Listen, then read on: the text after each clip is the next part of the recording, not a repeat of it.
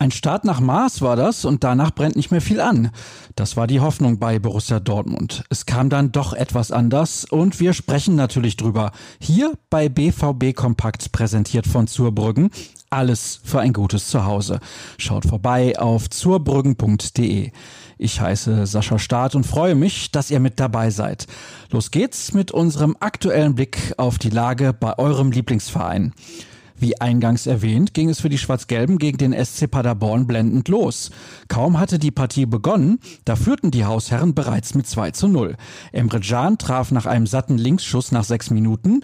Zehn Minuten später schloss Jaden Sancho einen Konter erfolgreich ab. Gut eine Viertelstunde war gespielt, als bereits eine Vorentscheidung gefallen war dachten mit Sicherheit viele. Aber der Zweitligist hielt dagegen. Julian Justwan markierte zehn Minuten vor Schluss den Anschluss, ehe Prinz Osei Owuso in der 97. Spielminute einen Foul-Elfmeter nach Videobeweis verwandelte. Es ging also in die Verlängerung und Erling Haaland ließ sich nicht nochmal lumpen. Wurde sein mögliches Tor zuvor noch aberkannt, zählte es nach minutenlanger Überprüfung wegen einer möglichen Abseitsstellung diesmal doch. Das 3 zu 2 bedeutete dann auch den Endstand. Der BVB zitterte sich ins Viertelfinale, das am kommenden Sonntag ausgelost wird. Wir kamen richtig gut raus und haben viele Chancen kreiert. Dann wird es langsam ein Pokalspiel, wo alles passieren kann. Und das haben wir heute gesehen.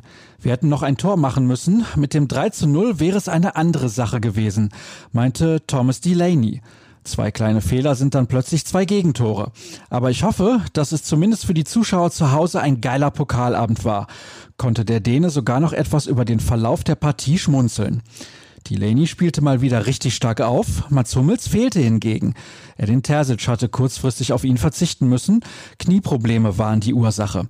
Den Grund bestätigte der Verein zwar, ging aber nicht im Detail auf die Verletzung ein. Aktuell ist also nicht zu beurteilen, ob der Abwehrchef länger ausfallen wird. Momentan gehen wir von einer Vorsichtsmaßnahme aus. Bereits am Montag untersuchte die medizinische Abteilung die Schulter von Roman Bürki nochmal etwas genauer und fertigte unter anderem MRT-Bilder an. Ohne eine genaue Diagnose zu nennen, teilte der Club anschließend mit, dass der Schweizer 10 bis 14 Tage nicht zur Verfügung stehen werde. Gestern kamen derweil Gerüchte auf, dass die Verantwortlichen auf der Suche nach einem Nachfolger für den Torhüter sind.